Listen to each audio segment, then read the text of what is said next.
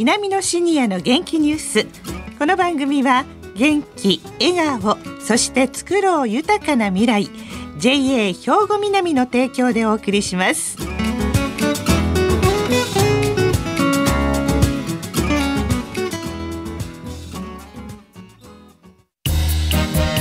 皆様の元気生活を応援する JA 兵庫南。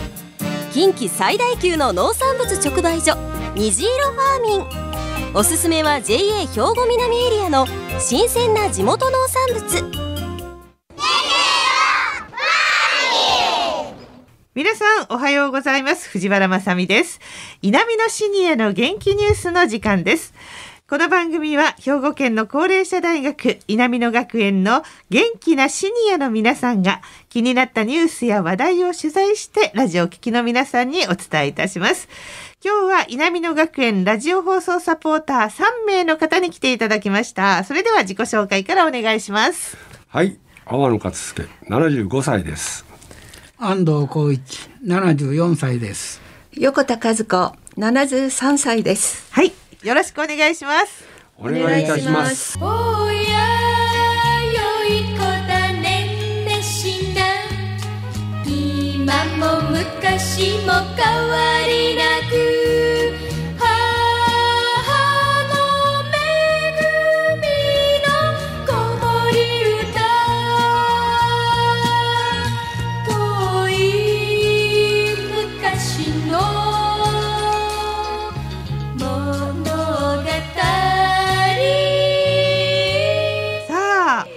つもの日本昔話の曲が流れてきましたが天野さん今日は？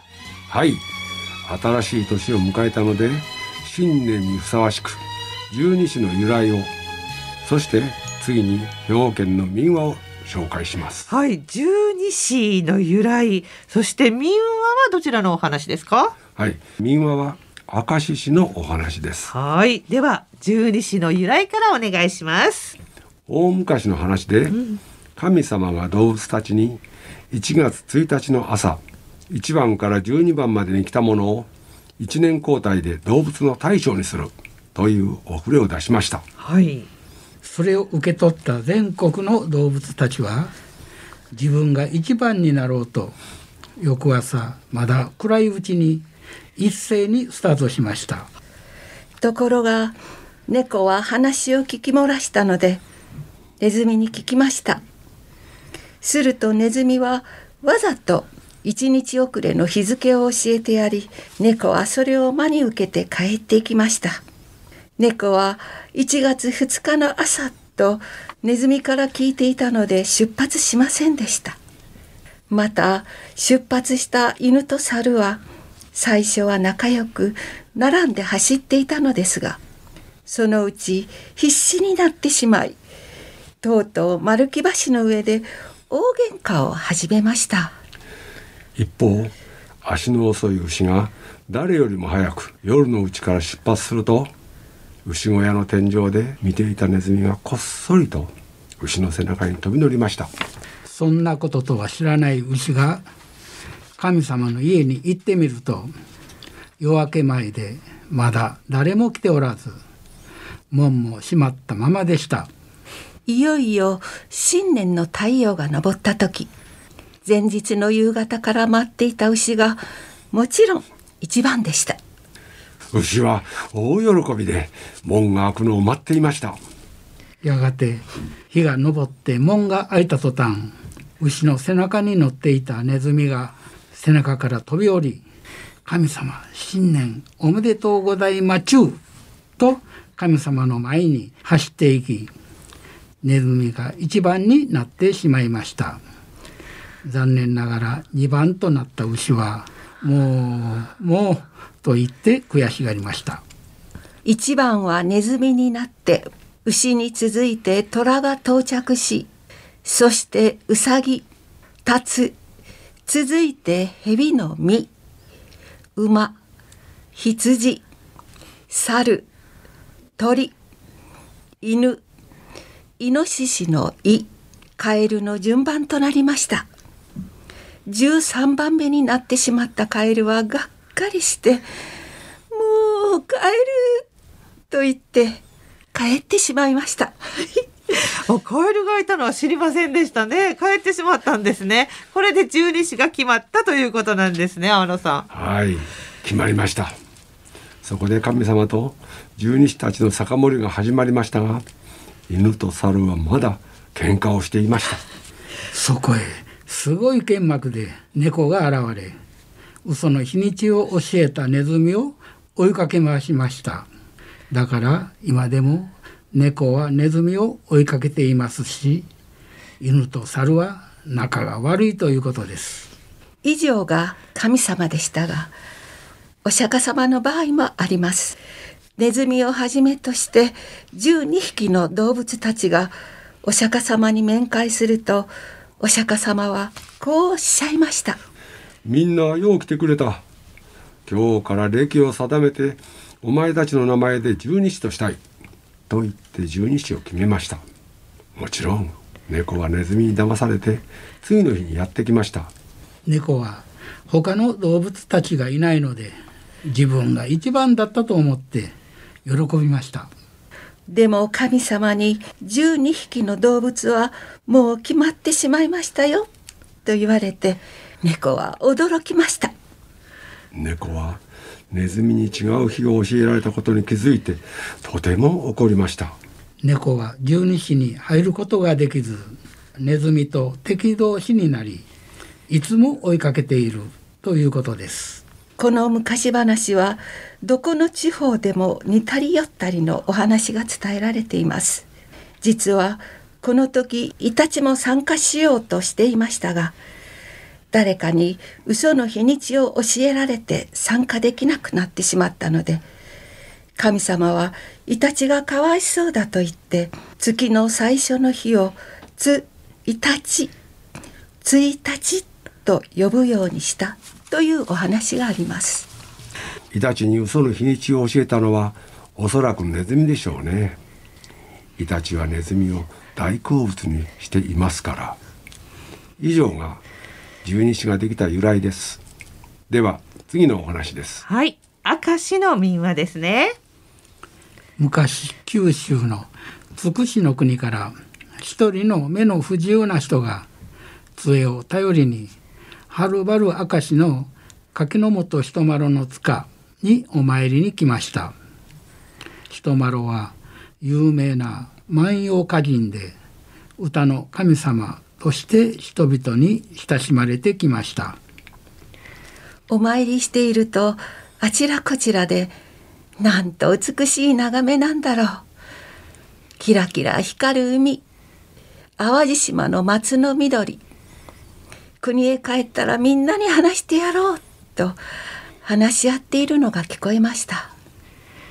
それを聞いていてこの人はそんなに美しい眺めなら私も見てみたいと思いました、そこで人丸の塚にひざまずいてどうか私の目に見えるようにお力をお貸しくださいと一心にお祈りしましたそして心を込めて歌を読みました。ほのぼのとまこと証の神ならば一目は見せよ一丸の塚。すると不思議なことにパッと目が開きました。しかしそれは一瞬のことでした。せっかく見えたのにどうしたことだろう。そこでその場にしゃがみ込んでしばらく考えました。そしてああそうか。私の歌が悪かったんだ。一目は見せよとお願いしたのだから一目だけしか見られなかったのだ。と気づきましたそれからまた一心にお祈りしました。そして今度は「ほのぼのとまこと証の神ならば我にも見せよ一丸の塚」と読み直しました。するとまたパッと目が開きました。今度は美しい証の裏の眺めが消えませんでした。ありがたいことよ。ありがたいことよ。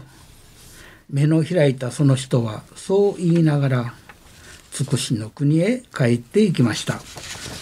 帰り際にその時まで頼りにしてきた杖をこの神社に納めさせていただこうと庭に継ぎさしていきましたところがあくる年の春その杖から芽が吹き出しすくすく伸びてきれいな桜の花をいっぱいつけました。この桜の木はその後どんどん大きくなって後の世まで猛上桜と呼ばれ人に知られるようになりました。え、猛上桜。あの恋は盲目の盲に杖の桜という。へえ、そうなんですか。今もあるんですか、横田さん。はい先日3人で JR 明石駅から歩いて柿の本神社へ行ってきましたはい。確かに猛上桜が祀ってありましたああ、これお写真も撮ってきてくださいましたけど、もうなんか花開きそうな感じですね。これいつ行かれたんですか？1月4日です1月4日。あ、じゃあ、今ちょっと咲いてるかもしれませんね。へえ、素敵。猛上桜というのが今でもあるんですね。はい、わかりました。これからも地元の昔話民話を調べてお伝えしていきますのでよろしくお願いします皆様良い年になりますようにありがとうございましたはい、これからも民話昔話楽しみにしております。ありがとうございました。皆様の元気生活を応援する JA 兵庫南近畿最大級の農産物直売所虹色ファーミンおすすめは JA 兵庫南エリアの新鮮な地元農産物さあ、南のシニアの元気ニュースお別れの時間です。それではここでお知らせです。東加古川にある兵庫県の高齢者大学稲美野学園では、令和3年度の入学申し込みの受付実施しています。4年生の大学講座と2年生の大学院講座があり、年間30日の講義や実習、その他にクラブ活動も充実しています。兵庫県内にお住まいで、おおむね56歳以上の方なら、どなたでも応募できます。入学申し込みの受付は1月22日の金曜日までです。興味のある方はお早めにお申し込みください。障害学習に、また仲間づくりに、稲美野学園で充実したシニアライフを過ごしてみませんか？詳しくはホームページでもご案内しています。兵庫県稲美野学園、兵庫県稲美野学園で検索してくださいね。以上、稲美野学園令和3年度入学生募集のお知らせでした。さあ、この後は兵庫ラジオカレッジの時間です。このままラジオ関西お聞きください。稲美野シニアの元気ニュース。この番組は元気、笑顔、そして作ろう豊かな未来。JA 兵庫南の提供でお送りしました。